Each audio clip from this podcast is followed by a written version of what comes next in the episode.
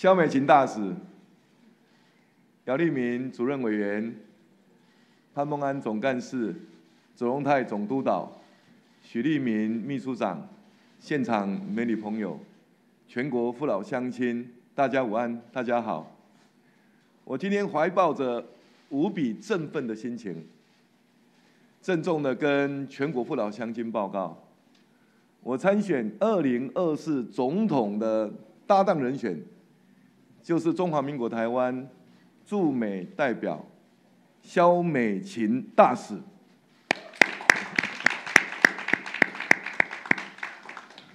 衷心感谢美琴，从国家的发展的需要当中看到自己的责任，愿意跟清德共同承担下一个阶段国家发展的使命。我跟美琴。相识已经三十年之久，美琴是台南师范附小的毕业生，也念后甲国中，也考上了台南女中。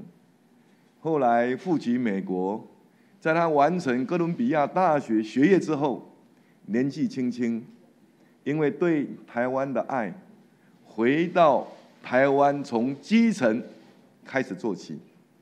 先后担任过吕秀莲前副总统的助理，也担任过民进党国际事务部主任，负责民进党国际的各项工作，也曾经接受民进党的征召，到台北，也到花莲艰困选区作战，前前后后担任了世界的立法委员。在二零二零年，更接受了蔡英文总统的嘱托，前往美国担任驻美的工驻美代表的工作。我们可以清楚的知道，美琴不管是在哪一个工作，表现都非常非常的杰出。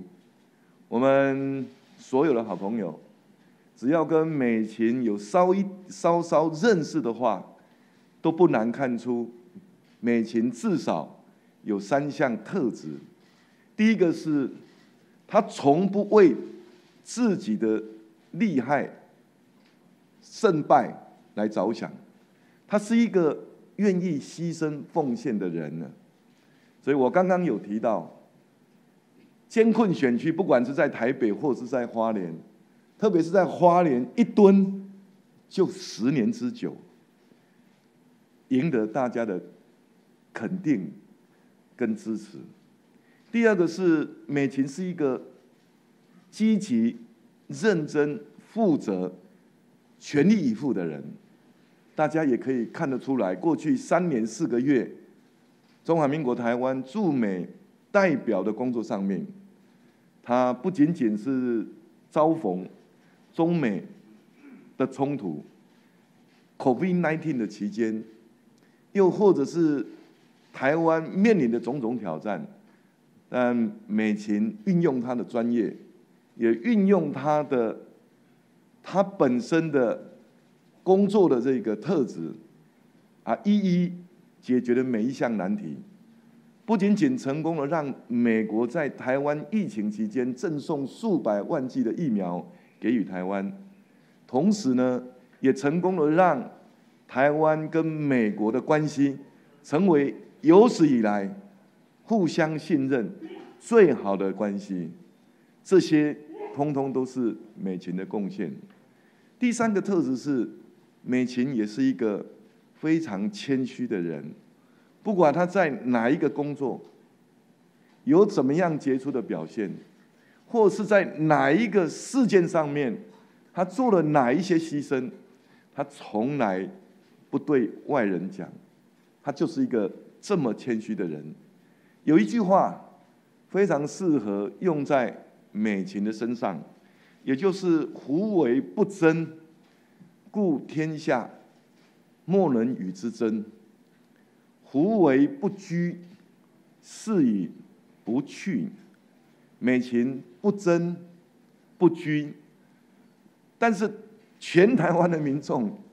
终究是知道，这么这么多年来，美琴为国家社会所做的一切，我特别要跟国人报告，这是一个关键的时刻，国际形势及地缘政治复杂变化，在这种状况之下，全世界都在关注台湾这场选举，全世界都想要知道台湾人民。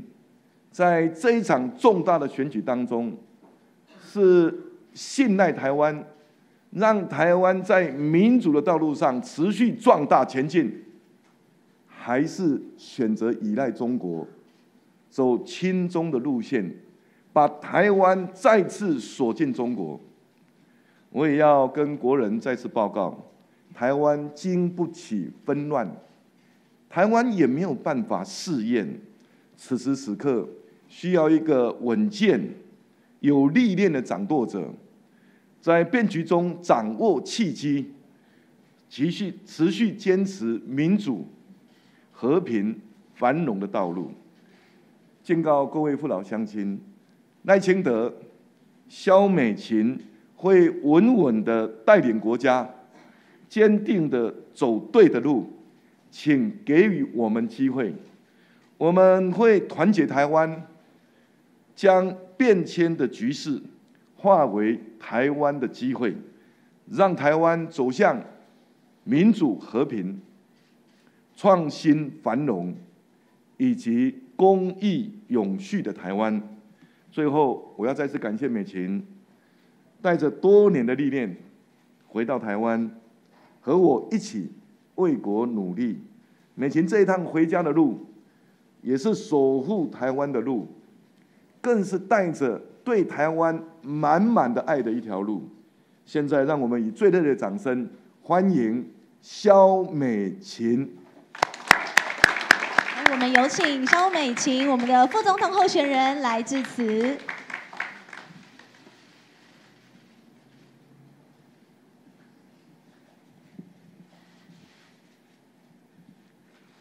我们的总统候选人。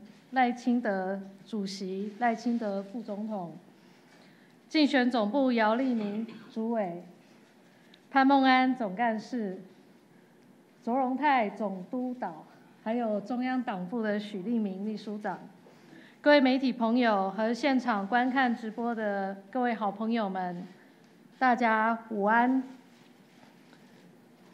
过去这几年，在美国上架台湾。是蔡总统赋予我的任务，也是我一直自己认为最佳的战斗位置。我在这个位置上全力以赴，也不敢懈怠。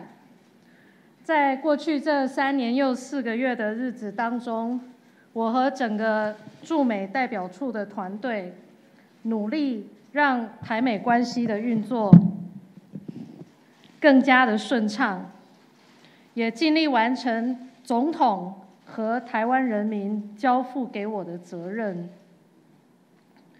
所以当赖副总统邀请我担任副手的时候，我也陷入长考。在这场选战当中，我应该要留在最熟悉的战斗位置，还是要在新的位置上迎接更高难度的挑战？我还记得二零一零年。我一样面临非常困难的抉择，前往花莲投入立委的补选，也开启了我在花莲长达十年的耕耘。十年的岁月当中，我上山下田，脚步走遍花莲的大街小巷。虽然面临极度艰困的政治环境。但是也感受到花莲基层的温暖，在最接近土地的地方，多年的汗水与历练，成为我成长的养分。多年的美好与挫折，以及二零二零年落选的时候，支持者为我流下不舍的眼泪，都成就了我。面向世界的勇气。我常形容自己是战猫，刚刚也跟赖副总统说，这里为什么都是狗没有猫，只有一只猫。因为我觉得外交就如同猫的步伐，在踏出每一步都要小心翼翼，时而轻柔，但也坚定。在驻美期间，我坚守立场，妥善处理议题，在复杂的战略环境当中维持平衡。将台美关系最大化，也让其他理念相近的国家更支持台湾，支持台湾的国际参与。但在俄乌战争之后，台海局势再一次引起国际的关注。尽管全世界都希望维持现状，但台海现状正不断的遭到对岸片面的改变。共机共建侵扰介入选举，这段日子以来，台湾政治情势的变化，我相信大家都深有所感，也都非常焦虑。台湾能不能守住民主价值？台湾人能不能自己决定未来？不只对台湾自己，对全世界来说都有深远的影响。而这些情势的变化，也让我对眼前困难的挑战，知道我已没有回避的空间。今天上午，我已经分别向蔡英文总统和吴钊燮部长请辞驻美大使的职务，全心投入总统的选战。我会带着过去每一个位置、每一个岗位上。的历练，以及对国家的使命，为台湾做更多，为台湾人民走更远。谢谢赖副总统，以及许多台湾人民对我的信任，愿意在我的肩膀上托付更沉重的责任。也谢谢蔡总统给我的鼓励和祝福。我是肖美琴，我回来了。挺台湾，我责无旁贷。为着咱的国家，我会了落。咱作为拍拼。谢谢大家。谢谢谢谢我们的肖美琴副总统候选人的致辞。好，我们先请我们的副总统候选人著座。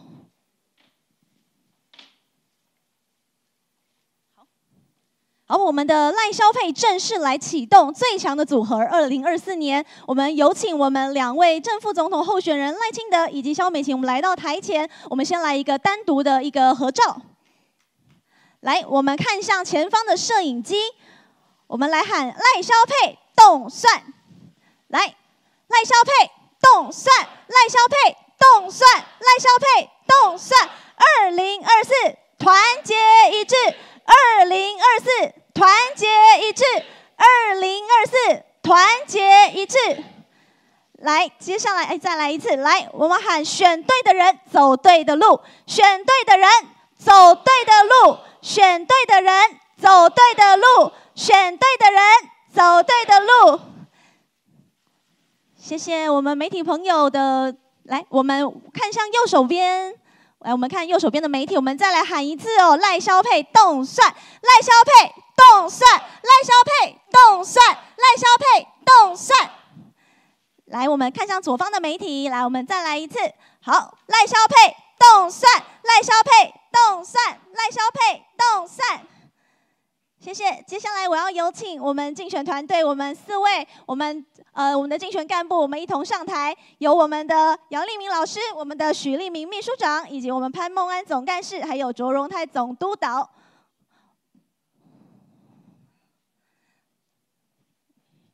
来，我们。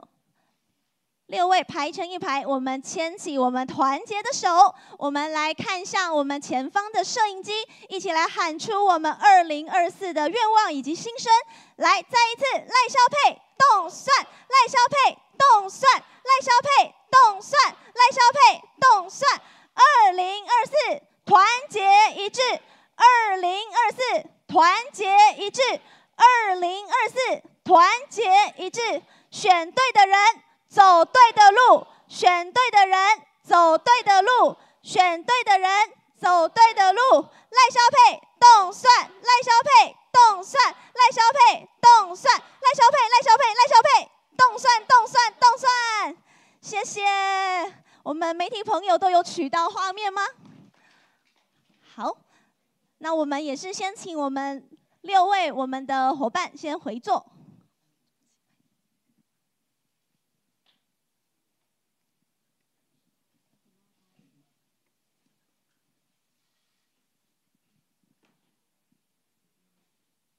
好，接下来我们要进行媒体提问的 Q&A。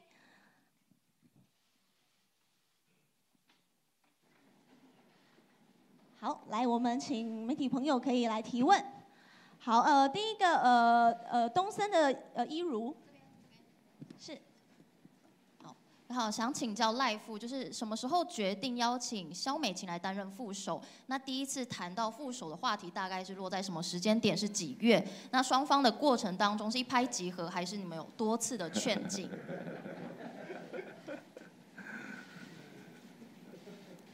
我邀请肖美琴来担任我的副手，应该是社会上众多的期盼了。这个邀请，这个选择也是最好的选择。呃，我大概是在去年八月份嘛，啊，去洪都拉斯的时候，我曾经跟美琴请教，我说如果我有机会得到民进党的提名参选总统，是不是可以邀请美琴来担任我的副手啊？不过那时候美琴并没有给予我答复。那后来我正式得到提名，那当然啊各方社会各界也有推荐好的人选。那最后呢啊我们也跟美琴持续不断的沟通，啊后来美琴最后才同意。那不过呢，在这个过程当中，也有一件事情可以证明美琴的责任感了。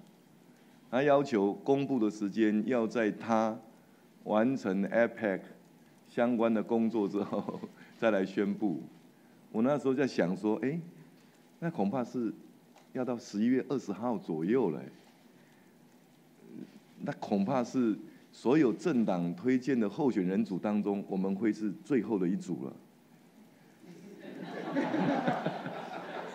结果没想到，我们还是第一名呢。今年已经开始登记了，我们还是第一名。现在其他的政党，不要说副总统候选人，到底会总统候选人会不会去登记都不知道。哦，这真的是，呃，这个这个事情也看得可以看得出来，美琴啊，她非常有责任感的地方。啊，看美琴有没有要补充。好。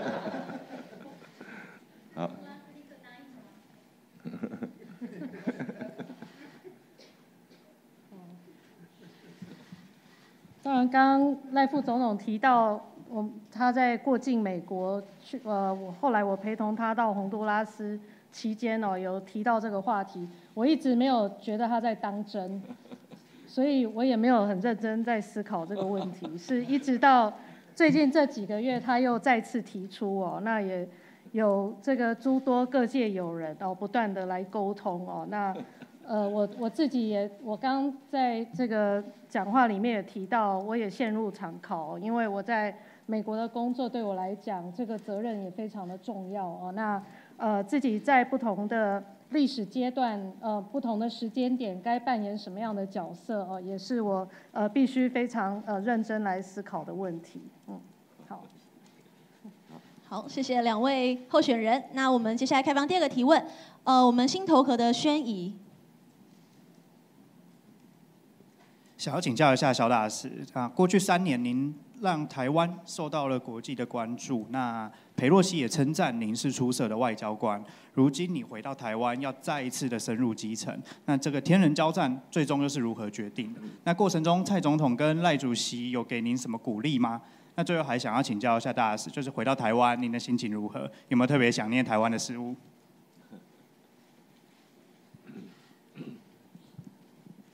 嗯，有有关这个在外交上哦，各界给我很大的支持跟鼓励哦，那我也铭记在心。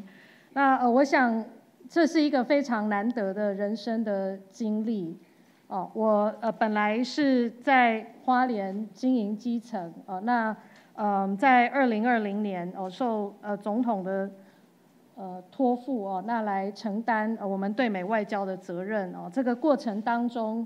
呃，也是许多台湾人民不断的来为我们的外交团队加油哦。那我们所有团队一起努力，可以看到一些初步的成果。但是呃，我想在台湾的政坛上面哦，这个我也曾经跟赖副总统提过，我觉得选举来讲哦，企图心比我强的很多哦，这个口才比我好的也很多哦。但是赖副一直告诉我说，有我的历练的人不多。哦，也就是说，从基层到中央到国际哦，这几个不同的平台跟角色哦，也都呃成为我这人生非常呃重要的呃成长历程哦。那我想也希望带着这个历练哦，来承担更大的责任哦，这是在过程当中呃主要的的考量哦。当然。呃，刚刚问到这个陷入常考的一些因素哦，除了我的角色扮演之外呢，我也必须很诚实告诉大家哦，我觉得在美国最大的好处是不用陷入台湾政治的这个漩涡当中，哦，那台湾有很多特殊的政治话题哦，嗯。这个我在美国的工作比较不会被呃这些国内的政治步调所干扰哦，那非常专注的在做对美的外交工作，那呃所以在这样的一个转折当中，我当然也是会有一些呃犹豫哦，但是这个许多的包含赖副总统、包含总统哦，也都一直做我最大的后盾哦，让我在呃决定要。为台湾背负更沉重的任务的过程当中，哦，也给予我非常大的勇气哦，跟支撑的力量。好，谢谢我们开放第三个问题哦，我们有请呃新闻云的燕慈。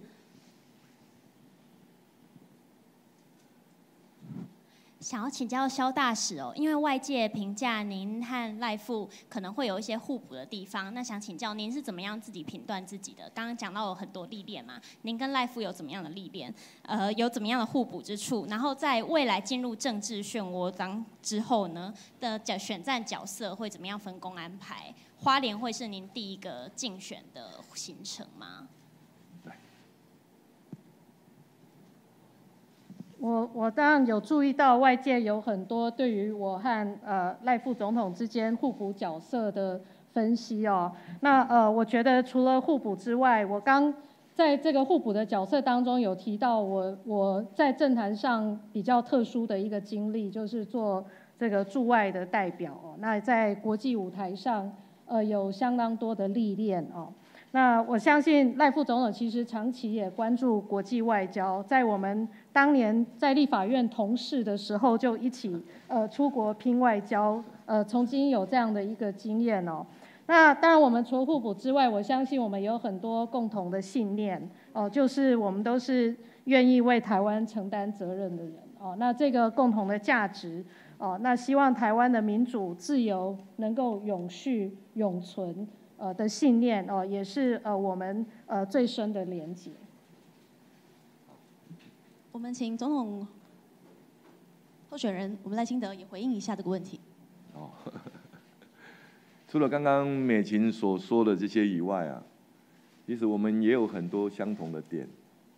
我刚刚有特别提到，不管美琴或者是我，我们都从年轻的时候就投入政治的工作。都是希望让我们的国家能够更好、更进步、更文明，能够赢得国际社会对我们的肯定。那我们也希望未来台湾能够长治久安。这相较于啊其他的这个阵营，这一点是有很大的不同。那未来我们会分进合集，因为一场总统一场总统的大选啊。啊，是需要所有的人力物力的投入。那我相信以美琴的专业，她的经验，还有他的热忱，以及对台湾怀抱的理想，在这场选举当中，他一定可以发挥关键的角色，共同赢得这场选举。谢谢赖，谢谢。呃，接下来我们开放第四个问题。好，我们请民事的佳话。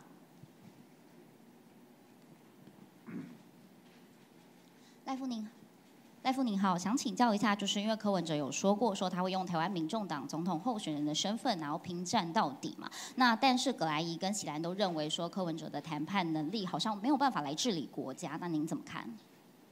是，呃，我刚刚在致辞当中有特别强调，在关键时刻，台湾是经不起纷乱，也经不起试验呐。因为国家领导人要带领台湾打国际杯，不是只有国内的赛事而已。因此呢，呃，总统呢必须要稳健，也就是说，他讲的每一句话，或他做的每一件事情，让要赢得国际社会的肯定跟支持。今天葛莱仪所提出来质疑，正足以反映出啊。柯主席啊，这段时间啊所做的、所说的话或所做的事情啊反复不定，啊国际社会也无所适从。谢谢，我用余光有瞄到姚老师似乎有话想说，我们是不是请我们的科学家可以上来帮我们补充一下？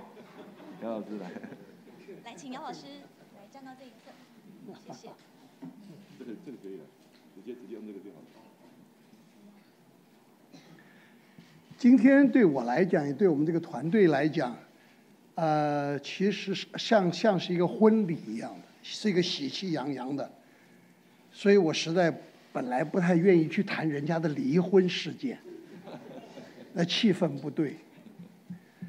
不过呃，我真的不能想象，我相信所有的媒体应该应该都知道，就像赖富刚才所说的。应该是空前也绝后，应该国内国外都没有过，就是到现在为止要登记了，只有一组候选人确定。我们在团队里面，到现在甚至于对手是两组、一组、三组，还是一。呃，对手两组是三个人两组还是两个人，我都不知道。可是我可以说一句简单的话，因为既然大家问到，他们其实不是，这是一个本来是一个很简单的政治问题，合跟不合，这就是一个很简单的政治问题。可他居然扯到了统计问题，然后现在又涉及到法律法条协议内容的解释问题，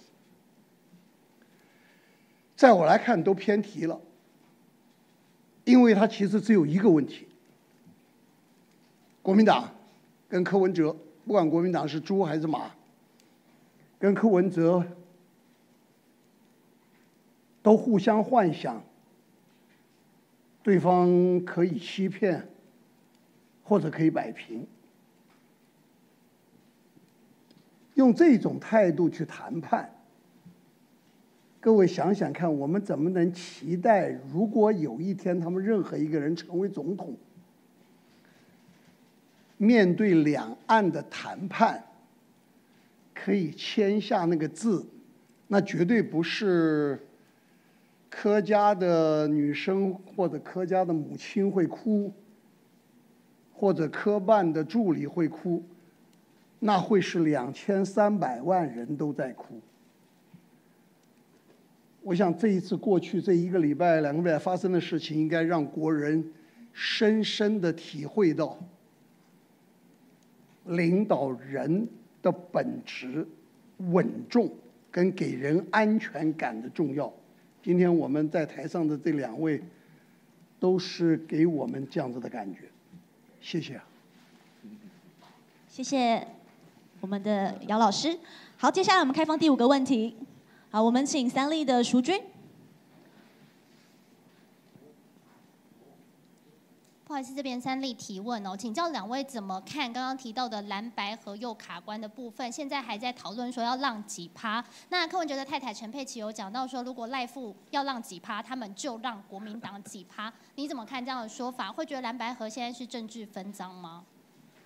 是我还是要强调，这场总统大选正适逢国际的变局，对台湾非常的关键，所以国人要重视的，倒不是蓝白合不合，或者是点数让几趴的问题，而是应该要考量选出一组最有经验，而且历练也最丰富的候选人，可以带领国家。稳健的在民主的道路上继续前行，这个才是最重要的。谢谢。好，我们接下来开放第六个问题。我们 TVBS 的作恒。大夫您好，TVBS 提问，想要请教您怎么看说国民党的不分区名单？那因为呢，韩国瑜现在是被摆在不分区的第一名，另外是里头呢好像有一些正二代的部分。那另外是要请教民进党自己的不分区，因为之前您有强调说，当然两岸和平还是很相当的重要。那因为主战就是被视作是主战派的沈博阳也在安全名单当中，所以说这会不会可能有点矛盾吗？好，谢谢哈。政党的不分区名单反映了该政党的核心价值。那民进党呢，在推荐不分区名单是秉持着民主大联盟的精神，也就是跨党派、跨世代，还有跨领域。我们希望能够透过优秀的人才，凝聚社会更大的民主力量，共同扛起台湾社会的责任。所以这个名单公布之后，也赢得国赢得社会的肯定跟支持。那至于刚刚所提到的沈博阳，呃，沈老师基本上是对认知作战，啊，非常有经验的。换句话说，呃，国际社会不断的关注中国在这场选举当中，透过各种手段，包括假讯息、认知作战等等，企图影响这场选举，啊，这个也会影响到未来台湾的安全。所以我们希望为台湾选拔一位熟知国家安全。在假讯局作战上面非常有经验的立法委员，协助国家、协助政府来慎重的啊对抗来自中国的各种方式的啊干预。我想这个目的是在此。谢谢。好，我们时间是有限的，我们开放最后的一题。呃，那个中央社的素评，谢谢。赖富，那个因为之前国台办有形容说赖萧佩是毒上加毒，但是也有人觉得说你，因为你之前是一直强调说你是要继承蔡总统的路线，那因为美琴跟总统的关系非常好，所以你提赖萧佩，你是不是也有就是要继承蔡总统那个路线，是个坚持路线的，用具体行动的展现，然后以及你这个赖萧佩，你要对中国释出什么样的讯息？谢谢。好，呃，谢谢哈。因为中国对这场选举的说三道四，正足以证明中国是介入了这场选举。那因为中国的官员并没有经历过民主的洗礼，所以我没有要回复他的问题。那倒是国人的问题才是我们所重视的。那另外，我们选择。啊，邀请肖美琴来担任副手，这个也是社会广大的期待。美琴是最适合的人选。那至于，因为蔡英文总统在过去啊近八年来的带领，让台湾走入国际，也让国际看见台湾，肯定台湾，上架台湾。所以，也就是说，未来我跟美琴势必是一定要带着全体国人，在民主的道路上持续壮大前进。走入国际，也能够影响未来。好，谢谢。谢谢大家的。